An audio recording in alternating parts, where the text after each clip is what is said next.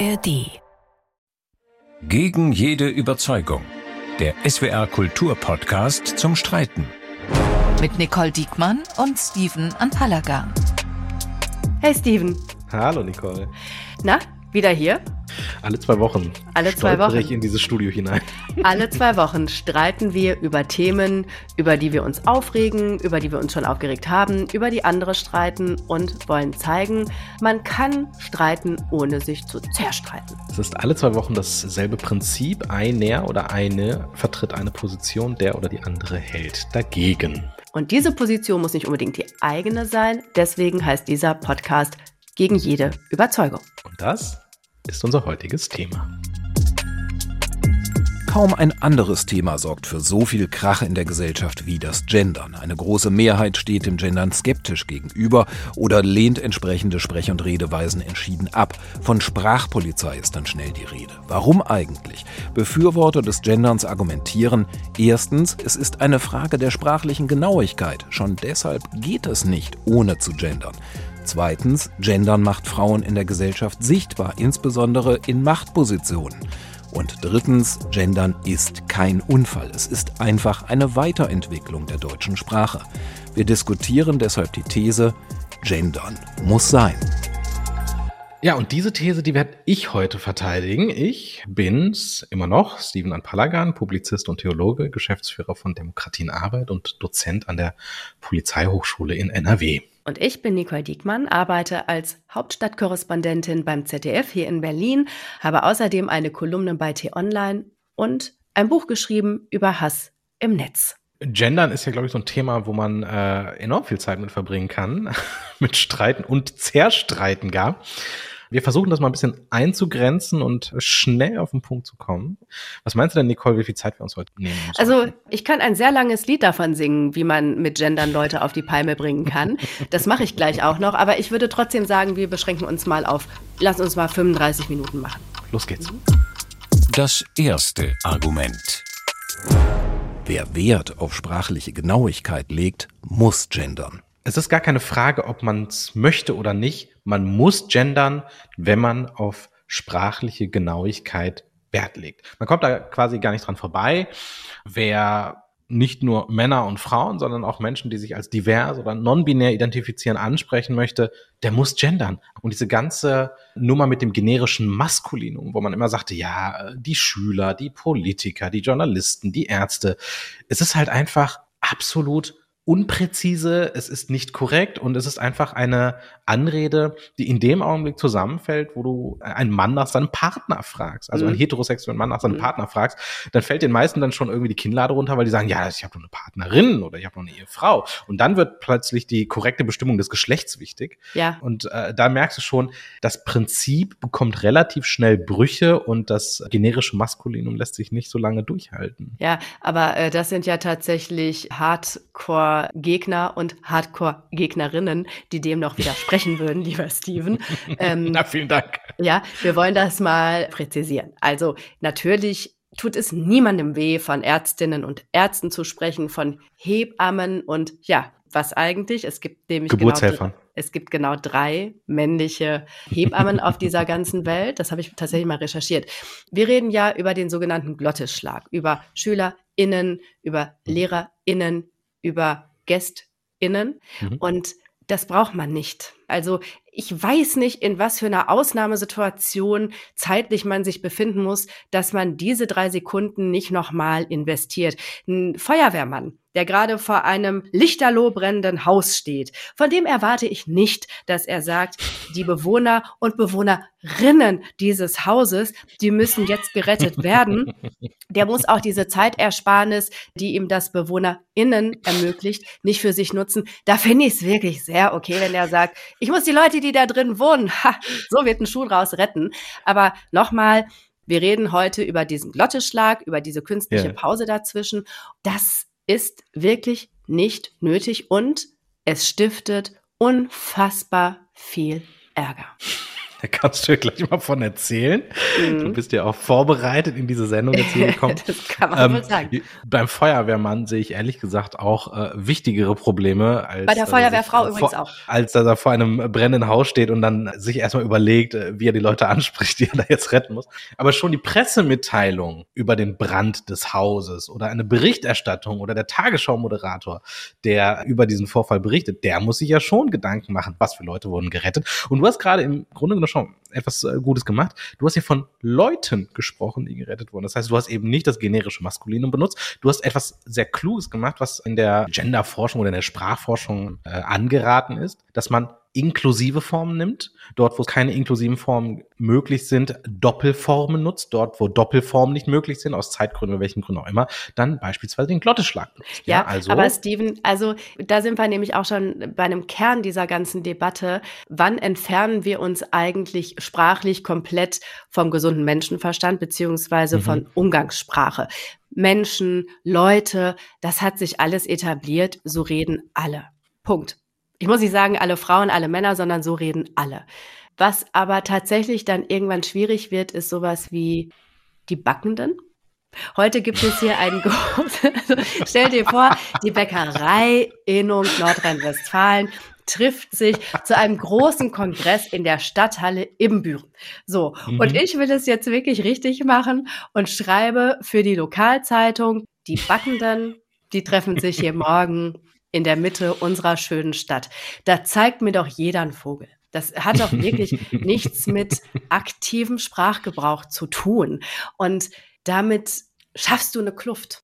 Du schaffst eine mm. sprachliche Kluft zu den Leuten, die du eigentlich erreichen willst und stößt die ab. Und nochmal, du hast es eben schon erwähnt, wir kommen da nachher noch drauf. Das ist so emotional besetzt, das Thema. Da würde ich wirklich, bin jetzt wieder beim Feuerwehrmann oder der Feuerwehrfrau, versuchen, mir nicht unnötig die Finger zu verbrennen. Das ist es einfach nicht wert. So wie die Backen das regelmäßig. Ja, also deswegen bin ich tatsächlich. die verbrennen sich auch nicht mehr. Also ich vertrete deswegen heute hier die Überzeugung, dass wir diese Gendersprache, den Glotteschlag, nicht brauchen. Es gibt eine Beraterin für geschlechtergerechte Sprache namens Johanna Usinger, die hat ein schönes Beispiel genannt weil es bei Sprache ja auch darum geht, welche Bilder, welche Selbstverständlichkeiten und welche Geschlechterstereotype wir im Kopf des anderen erzeugen. Und dieses Beispiel ist sehr schön, weil es äh, aufzeigt, warum das Gendern und das inklusive Sprechen so wichtig ist. Ich lese mal kurz vor. Sitzen zwei Ärzte abends in einer Kneipe und unterhalten sich. Der eine zum anderen, puh, was für eine harte Woche. Ich habe drei Herzen transplantiert. Wie war es bei dir? Und der andere, ach, bei mir war's ruhig. Ich darf ja nicht mehr operieren, weil ich schwanger bin. Und das gibt's in unglaublich vielen unterschiedlichen Beispielen. Ne? Irgendwie, das habe ich jetzt leider keinen. Steve, äh, viele ähm, Menschen kennst du, die nicht spätestens in dem Moment auf die Idee kommen, es könnte sich bei Person 2 um eine Ärztin handeln. Ja, aber bis dahin hast du bei den Ärzten, die in der Kneipe sitzen, an Männer gedacht. Und das Gleiche ist, wenn du sagst, das ist ein schönes Beispiel, das ich auch gelesen habe gestern, drei schwarz gekleidete Anwälte gehen über den Vorplatz, aber es ist sehr, sehr warm und zwei von ihnen tragen ein Kleid. Und du hast im Kopf, wenn du generisches Maskulinum benutzt, immer Männer. Du hast immer Männer in solchen verantwortungsvollen Positionen. Du hast immer Männer in Machtpositionen, wohingegen Frauen, das hast du gerade schon gesagt, das generische Femininum ist immer bei Care-Berufen, bei Sorgeberufen, nee, bei schlecht besorgten. Du exkludierst. du exkludierst. Vielleicht handelt es sich bei den beiden Personen, die ein Kleid tragen, um Männer. Da haben wir ja, das nämlich das ja Problem. Sein. Ja, ganz genau. Ja, aber, aber, diese geschlechtliche Vielfalt darzustellen und ja. eben nicht mit generischem Maskulinum einfach drüber zu bügeln. Gendersternchen gelingt nicht mit dem Gendersternchen. Das, das, das ist ähm, die Aufgabe des Gendersternchens und das ist die Aufgabe des Genderns. Ja gut, das waren jetzt 25. Na, ich, also ich muss einfach sagen, die Aufgabe, präzise zu sein, die ist ja eben nicht gegeben, wenn ich immer sage, per se sind erstmal alle Menschen in bestimmten Berufen, wie du ja gerade sagtest, ne? Also es gibt Krankenschwester, aber eben nicht Krankenbruder, es gibt Hebamme, aber keine männliche Entsprechung. Also in diesen ganzen, ich sag mal, schlecht bezahlten Seelsorge- und Care-Berufen sind die Frauen der Standard, aber in den großen Positionen wie Chef, Vorstandsvorsitzender, Politiker, äh, weiß ich nicht, mhm. das sind dann plötzlich irgendwie Männer. Und die grundlegende Idee, Frauen in solchen Berufen, Frauen in Positionen und in Gesellschaft sichtbar zu machen, das ist ja auch eine wesentliche Aufgabe des Genderns. Und damit kämen wir jetzt mal zu Argument Nummer zwei. Das zweite Argument. Gendern macht Frauen in der Gesellschaft sichtbar. Es gibt, und das ist ja das Spannende, unglaublich viel Studienlage dazu. Es gibt echt viele Forschungsergebnisse, was mit Menschen passiert, was mit Kindern und jungen Menschen passiert, was in unseren Köpfen passiert, wenn wir das generische Maskulinum benutzen oder was passiert, wenn wir gendern. Und eines dieser Forschungsergebnisse ist, dass wenn du in Stellenanzeigen inklusive Sprache, geschlechtergerechte Sprache, gegenderte Sprache oder Doppelnennung oder was auch immer benutzt, trauen sich Kinder, die solche Stellenanzeigen lesen, eher zu, diesen Job zu machen, als wenn du das generische Maskulinum benutzt. Das gilt im Übrigen nicht nur für Kinder, sondern auch Erwachsene. Du hast ganz viele andere Beispiele. Also da gab es Experimente, wo man nach berühmten Musikern und Schriftstellern gefragt hat und das generische Maskulinum benutzt hat. Und das, was die Leute an Antworten gegeben haben, waren mehrheitlich Männer. Wohingegen, wenn gegendert wurde, sind den Leuten auch berühmte Musikerinnen und Schriftstellerinnen und Künstlerinnen eingefallen. Das heißt, das, was im Kopf passiert, was in unserem Gehirn passiert, wenn wir gendern, ist, dass wir den Blick weiten eben für Frauen, für non-binäre und für diverse Personen. Und das ist so, so wichtig in einer Zeit, in der, ich kann es gerne mal anzeigen, 38 von 40 DAX-Unternehmen mit weißen männlichen Vorstandsvorsitzenden besetzt sind und die, die mhm. diese Unternehmen führen. Und das muss ja irgendwie mal anders werden. Ja, gut. Das heißt also, das wird jetzt anders, indem wir ähm, den Glotteschlag benutzen. Das hat ja schon super funktioniert, als das Fräulein abgeschafft wurde. Seitdem ging es ja steil bergauf mhm. für die Frauen. Ich glaube auch, das ist absolut das richtige Mittel. Wir können Quote vergessen. Wir können Girls Days vergessen. Wir brauchen keine Ertüchtigung von Mädchen in den Schulen, sich an MINT-Fächern zu beteiligen, sich da stärker zu fühlen, sondern wir reden jetzt von SchülerInnen, von PhysikerInnen.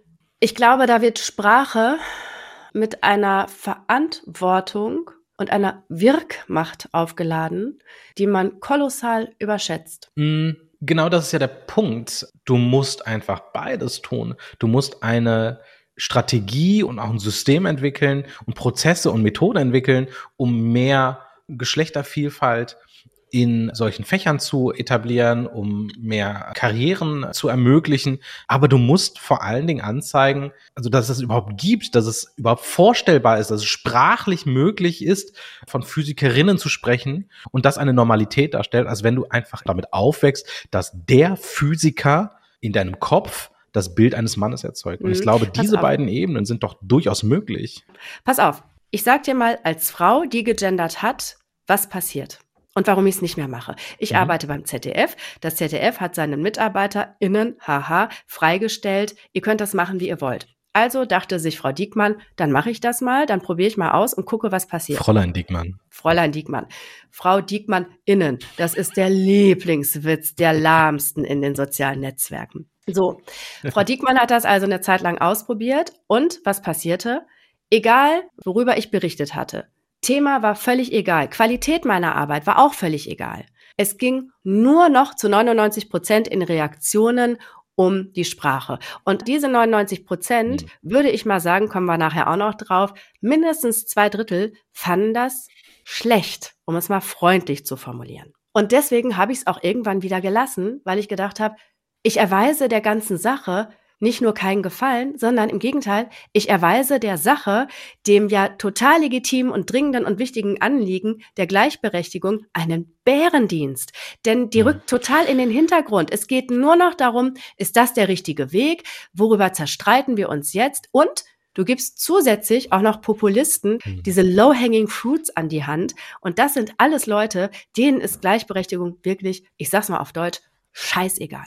Und deswegen finde ich, das ist nicht der Weg. Man sollte auf den Glotteschlag verzichten. Aber da muss ich einfach mal sagen, das sind doch nicht die Leute, die unsere Berichterstattung bestimmen können nach denen ich meine Arbeit ausrichten kann. Ach so, nee, Zum Steven, lass uns, Ärger, nicht ja. über die, lass uns nicht über die sprechen, die sowieso pöbeln und keine Kinderstube haben. Ja, ja. Es gibt ja auch Institutionen, die sehr klar argumentieren, hart in der Sache, aber im Ton und auch in der Argumentation durchaus mhm. akzeptabel, um das mal so zu sagen. Die haben ja auch gute Argumente auf ihrer Seite. Aber auch die schieben ja die Diskussion weg vom Thema Gleichberechtigung, Female Empowerment hin zu einer rein sprachlichen Debatte. Ja, ja, aber ich muss echt sagen, ich tue mir einfach schwer, diese Leute als Treiber in unserem Diskurs anzuerkennen und anzunehmen. Ich lese dir mal einen Titel vor, um einmal hier die Diskussionskultur einzuordnen. Großer Ärger für CDU-Ministerin nach Teilnahme am Veggie-Monat. Nur zum Thema, worüber sich Leute echauffieren und was sie aufregt.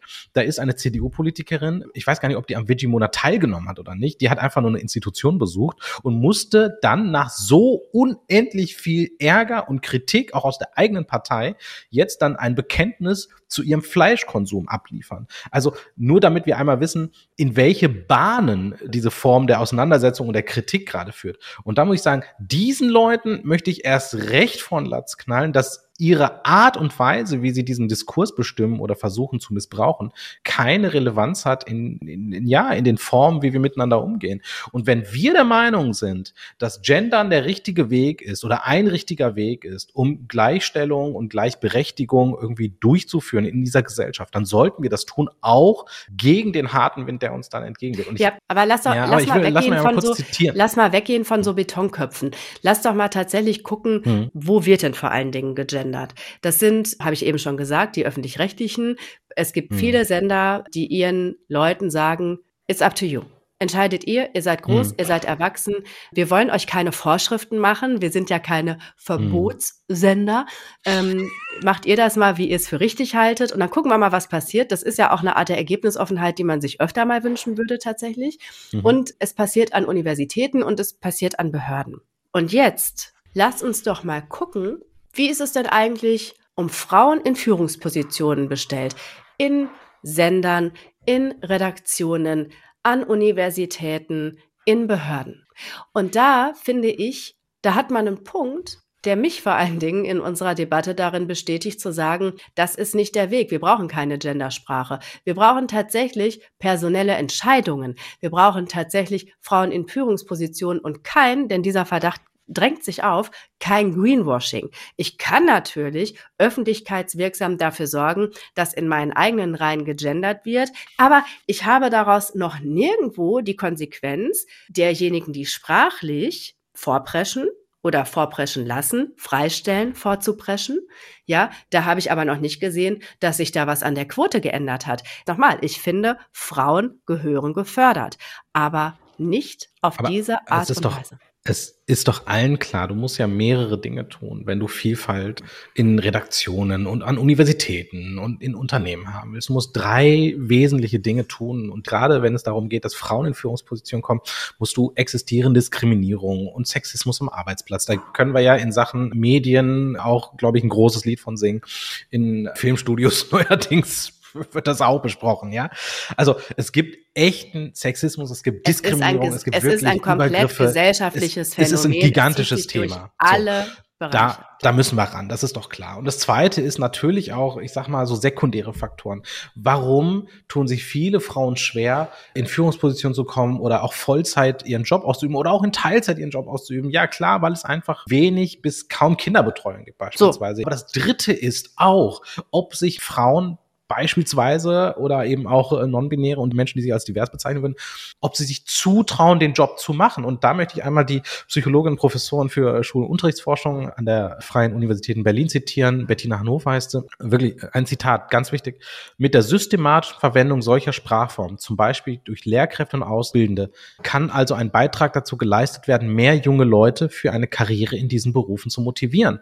Und dieser dritte Effekt, dass sich Leute stärker in ihrem Selbstbewusstsein und ihr Zutrauenstärke, diese Berufe anzunehmen oder sich in diese Berufe zu bewerben und diese Positionen anzunehmen. Das ist auch wichtig. Und das ist das, wofür ich plädiere, alles drei zu machen. Hart gegen Sexismus vorzugehen, Strukturen zu schaffen, die Frauen ermöglichen, Führungspositionen anzunehmen und zum dritten aber eben auch in jungen Jahren dazu zu ermutigen, MINT-Fächer zu ergreifen. Ich kann die ja nicht zwingen, aber ich kann sie ermutigen. Und das passiert die Forschung ist da eindeutig, wenn ich gendere. Indem du eine Sprache zwingst, anders zu funktionieren, als sie funktioniert.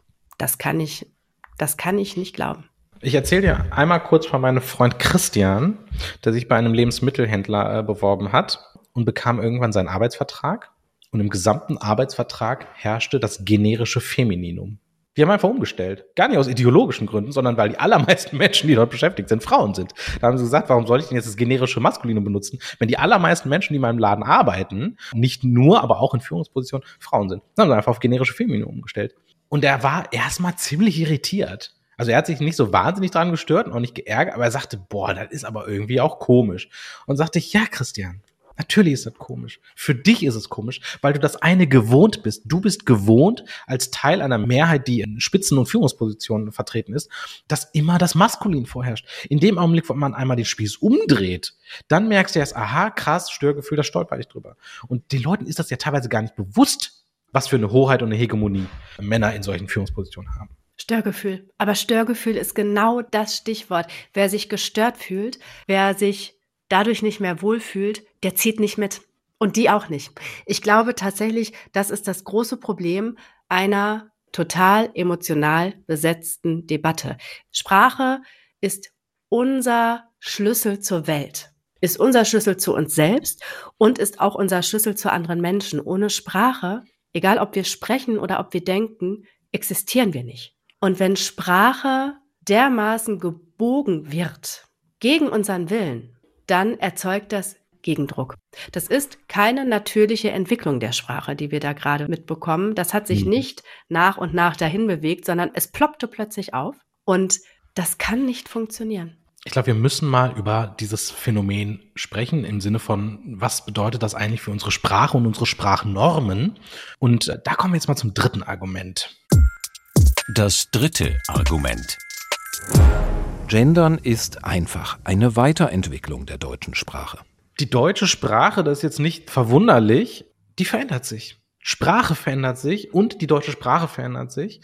Du hast gerade das Wort Fräulein benutzt. Das gibt's heute im offiziellen Sprachgebrauch nicht mehr. Das wurde im Übrigen von oben herab entschieden und aus dem deutschen Sprachgebrauch, zumindest in der Verwaltungssprache, rausgeschmissen. Es gab einen Erlass des Innenministeriums, damals noch, halte ich fest, FDP geführt in den äh, 70er Jahren, mhm. wo man der Gleichberechtigung und auch Gleichstellung wegen das Wort Fräulein rausgenommen hat in der behördlichen Kommunikation mit dem Wunsch, dass es einen Effekt haben soll in der gesellschaftlichen Auseinandersetzung, weil man sagt, es ist eine Ungleichbehandlung Lieber, zwischen also, Männern und Frauen. Wenn, die, nee, wenn Frauen, also, doch, die wenn FDP, Frauen, warte, wenn, die FDP hat den Leuten die Freiheit genommen, Fräulein zu sagen. Cancel Culture in den 70ern. Das ist nicht mehr meine FDP. Das ist nicht mehr meine FDP. Ich weiß nicht, ob das etwas über dich oder die FDP aussagt, aber auf jeden Fall hat die FDP verboten, das Wort Fräulein zu benutzen. Es ist Und nicht zwar, mehr meine FDP. Weil, weil eine Ungleichbehandlung zwischen, naja, unverheirateten Frauen und unverheirateten Männern ja. herrschte. Ähm, wenn ich da irgendwie weitermachen kann. Ja, und dann nahm die Debatte ja an Fahrt auf. Also die Gleichberechtigung da, da, war ja im Grunde genommen ab da ähm, unaufhaltsam. Da ging es bergab mit Deutschland, hätte ich fast 2023 gesagt. über BäckerInnen. Naja, wir diskutieren zumindest nicht mehr darüber, ob die Bäckersfrau, der ich gegenüberstehe, verheiratet ist oder nicht und ich meinen Sprachgebrauch danach anpasse, ob sie als Anhang eines Typen dasteht oder nicht. Und ich glaube, das ist das, worum es geht. Dass wir gesellschaftlichen Fortschritt auch erkennbar machen müssen in der Sprache, die wir benutzen und nur zum Thema, das ist doch falsche Sprache, der Duden gendert. Seit 2020, 2021 werden alle 12.000 Berufsbezeichnungen im Duden gegendert. Es gibt zum Gendern eine DIN-Norm. Die DIN-Norm 5 oder die DIN-Norm oder DI-Norm, äh, Deutsche Institut für Normung 5008 ja. die die Anrede in ja. offiziellen Briefen regelt, ja. führt auf, dass man dort beispielsweise auch sehr geehrte BürgermeisterInnen anzeigen kann. Ich meine, meine wie Damen offizieller möchtest du da noch haben? Meine Damen und Herren, Deutscher wird es in diesem Podcast nicht mehr. Steven Anpalagan argumentiert mit einer DIN-Norm für die Verwendung der Gendersprache. Halten Sie diesen Moment bitte für sich fest. Nicht dein Ernst. DIN-Norm. Schachmatt, würde ich sagen, lieber Nicole. Ja, ich ja, bitte das war's, dich. genau.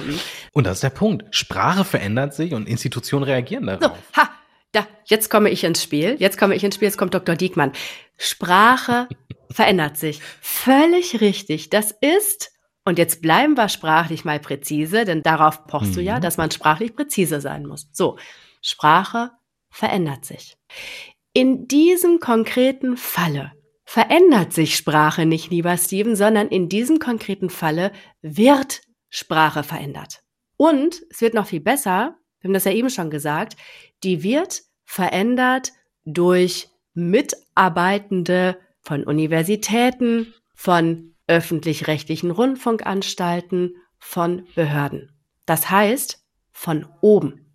Das ist das absolute Gegenteil einer sprachlichen Revolution. Revolutionen passieren von unten nach oben. Und was hier passiert ist, es wird von sozusagen, um das mal zu verwenden, von oben nach unten kommuniziert, im wahrsten Sinne des Wortes. Und das ist nochmal auf einer Metaebene in meinen Augen zusätzliches Argument dafür zu sagen, wir brauchen Gendersprache nicht.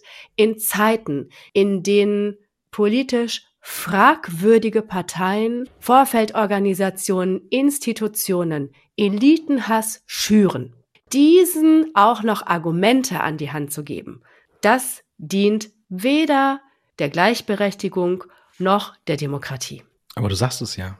Du sagst es ja, Sprache verändert sich und muss mitwachsen mit gesellschaftlichen Veränderungen. Ich gebe dir ein schönes Beispiel. In den 60er, 70er Jahren gab es keine Pfarrerinnen. Also sprachlich nicht, aber die gab es auch grundsätzlich nicht, weil erstens gab es sehr, sehr wenige, beziehungsweise sie mussten ihren Job aufgeben, wenn sie geheiratet haben. Also hm. das war ein absolut irrer Zustand. Und heute ist es völlig normal, dass in der evangelischen Kirche Pfarrerinnen ihren Dienst verrichten, auch wenn sie verheiratet sind. Und das ist also eine ganz feststehende Entwicklung und eine ganz feststehende Evolution, wie ich es jetzt mal nennen würde. Und da hat sich auch die Sprache mit verändert, indem wir nämlich über Pfarrer und Pfarrerinnen sprechen. Dieses Problem haben die katholischen Glaubensbrüder aber nicht. Da brauchst du auch nicht gendern. Priesterinnen gibt es nicht so wahnsinnig viele, zumindest ich keine finde, die bekannten. katholische Kirche. Und solange es die nicht gibt. Das ist wirklich harter Tobak. Das ist wirklich harter Tobak. Also wir wollen ja, es tut mir leid, dass meine Argumente besser sind.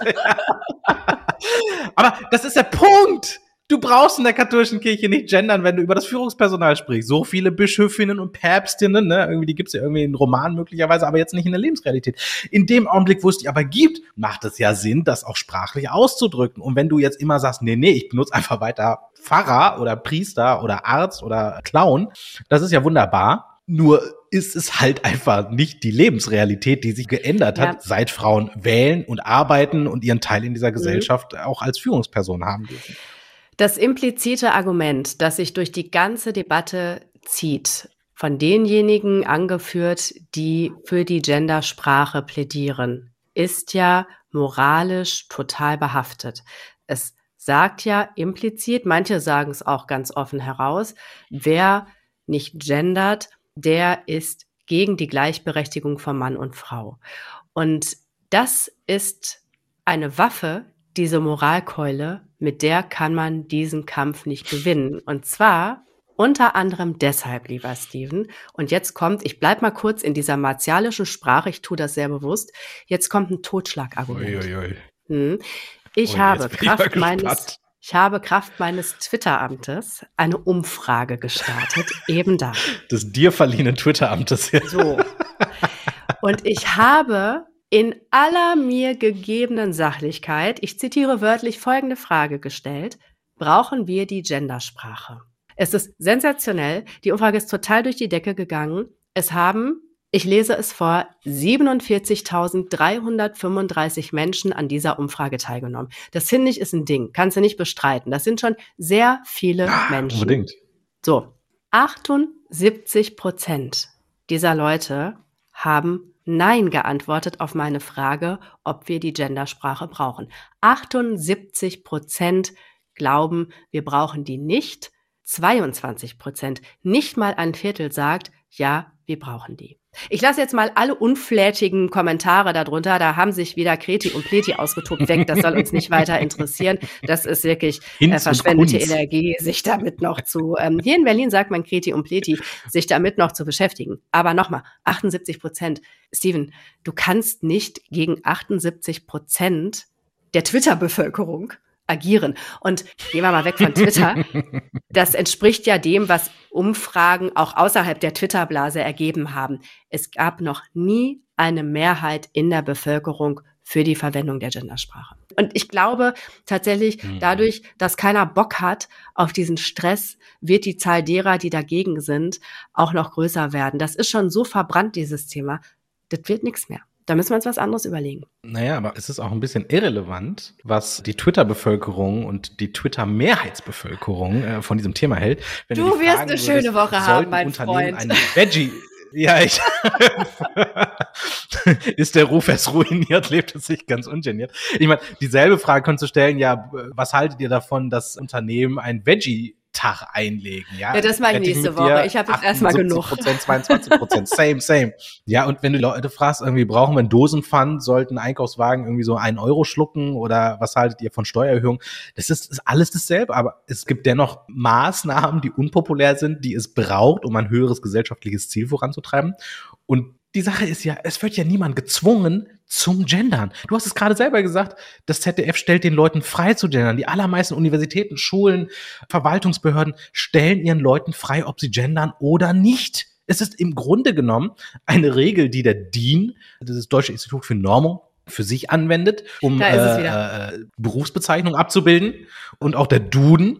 Aber es ist in höchstem Maße freiwillig. Und das, ja. was ich krass finde, ist, ja, wie Leute ne? abgehen bei einer Sache, die ja aber es ist trotzdem freiwillig. Du kannst es einfach machen. Und diejenigen, die gendern, und da kann ich jetzt mal etwas ganz Persönliches sagen, wenn ich nicht gendere, interessiert es einfach kein Schwein. Aber wenn ich gendere, dann sind die Leute auf der Zinne. Und da frage mhm. ich mich auch, ja, wo ist denn die Toleranz größer? Ja, allem Anschein nach bei denen, die gendern, denn die machen einem das Leben nicht zur Hölle, wenn man mal nicht gendert. Aber bei denen, die das Gendern ablehnen, die setzen sich an die Tastatur und Thorsten und Helmut und wie die alle heißen, die haben richtig Blutdruck und müssen mir dann oder dir erstmal erklären, wie furchtbar alles ist. Und dann muss ich sagen, ja, das hat ja gar nichts mit Gendern zu tun. Ist das nicht eher eine Erzählung, ob man in der Lage ist, andere Meinungen und Haltung zu respektieren. Ja, aber Steve, wir wollen jetzt auch nicht undankbar sein. Diese Thorstens und Dieters und wie sie alle heißen, die haben uns, wie ich finde, eine, eine ganz gute Debatte hier ermöglicht, oder nicht?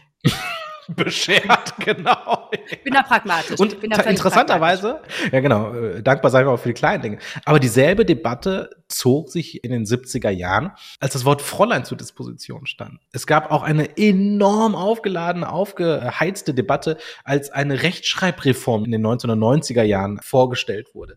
Also da können die Beteiligten und Betroffenen ja heute noch Lieder von singen. Ich glaube, Leute tun sich einfach schwer mit Veränderungen und ich glaube, davon muss man sich auch einfach lösen. Wie gesagt, die Forschungslage ist eindeutig. Wir tun vielen, vielen jungen Menschen, insbesondere Mädchen, einen großen Gefallen, wenn wir sie ermutigen, auch Berufe zu ergreifen, die bisher noch unerreichbar scheinen.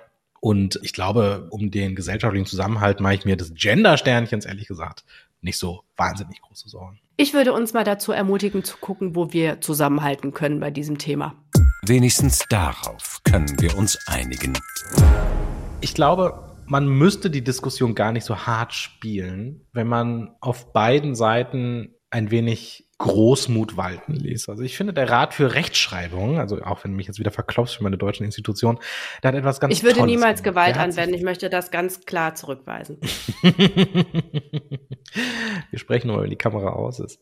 Der Rat für Rechtschreibung hat sich im Jahr 2021 gegen das Gendersternchen ausgesprochen. Aus ja. inklusiven Gründen, weil er sagt, dass gerade, dass gerade Leute, die lesen und schreiben lernen, Erwachsene mit Lese- und Rechtschreibschwäche oder eben auch Ausländer und AusländerInnen, die äh, Deutsch lernen, um sich hier zurechtzufinden, dass die sich schwer tun, Texte flüssig zu lesen, wenn man das Gendersternchen benutzt. Aber der erste Satz der Erklärung des Rats für Rechtschreibung lautet, und den muss ich auch noch mal kurz vorlesen, weil er so wichtig ist. Der Rat für deutsche Rechtschreibung bekräftigt seine Auffassung, dass allen Menschen mit geschlechtergerechter Sprache begegnet werden sollen, sie als sensibel angesprochen werden sollen. Und ich glaube, diese beiden Dinge sind wichtig. Man muss nicht das Gendersternchen benutzen. Man sollte aber darauf achten, dass wir eine inklusive und einschließende Menschen zugewandte Sprache benutzen. Meine Rede meine Rede. Darauf können wir uns absolut einigen. Ich hatte also die ganze Zeit recht. Ich denke, mit dieser Erkenntnis können wir beide sehr gut aus diesem Podcast rausgehen. Vielen Dank und auf Wiedersehen. Das waren jetzt 35 Minuten. Und auch wenn Nicole natürlich nicht in einem Recht hatte, hätten wir aber dennoch viel länger sprechen können. Wenn ihr dabei mitmachen wollt und uns eure Meinung geigen oder sagen oder schreiben möchtet, dann schreibt uns doch bitte an gegen jede Überzeugung at swr.de oder diskutiert mit uns auf Facebook oder Instagram bei SWR Kultur. Und wenn ihr schon mal dabei seid, dann abonniert uns doch gleich noch. Ihr findet uns in der Audiothek der ARD, bei SWR Kultur und natürlich überall da, wo es Podcasts gibt. In der nächsten Folge werden wir nicht klassisch gegen jede Überzeugung Standpunkte vertreten und uns streiten, sondern wir werden auf eure Fragen eingehen. Das ist die zehnte Folge, das nehmen wir zum Anlass, einmal etwas hinter die Kulissen zu schauen und zu überlegen, wie wir auf die Themen kommen und ob wir tatsächlich gegen unsere eigenen Überzeugungen argumentieren. Und Bonus, Steven verrät euch sein Beauty-Geheimnis. wir freuen uns auf euch. Das waren Steven und Nicole. Danke fürs Zuhören. Bis zum nächsten Mal. Ciao. Das war Gegen jede Überzeugung von SWR Kultur. Mit Nicole Diekmann und Steven Anpalaga. Hallo, hier ist nochmal Nicole. Wir recherchieren ja immer ganz schön viel für unseren Podcast, denn ohne gute Recherche funktioniert ja eigentlich gar nichts. Deswegen ist das auch so wichtig, dass viele unserer KollegInnen ständig an wichtigen Themen arbeiten und versuchen, mehr rauszukriegen. Von solchen investigativen Recherchen handelt der neue Podcast 11KM der Tagesschau. 11KM steht für 11 Kilometer, runter bis zum tiefsten messbaren Punkt der Erde. Und das macht auch dieser Podcast 11KM. Der taucht in jeder Folge ziemlich tief ein, nämlich in die Achtung Recherche. Viktoria Michalczak spricht fünfmal pro Woche über ein aktuelles und spannendes Thema aus Politik, Wirtschaft, Kultur oder Sport. 11 km, das ist der Tagesschau-Podcast zu einem Thema. Und das aber in aller Tiefe. Täglich von Montag bis Freitag in der ARD Audiothek und überall da, wo es Podcasts gibt. Dicke Hörempfehlung.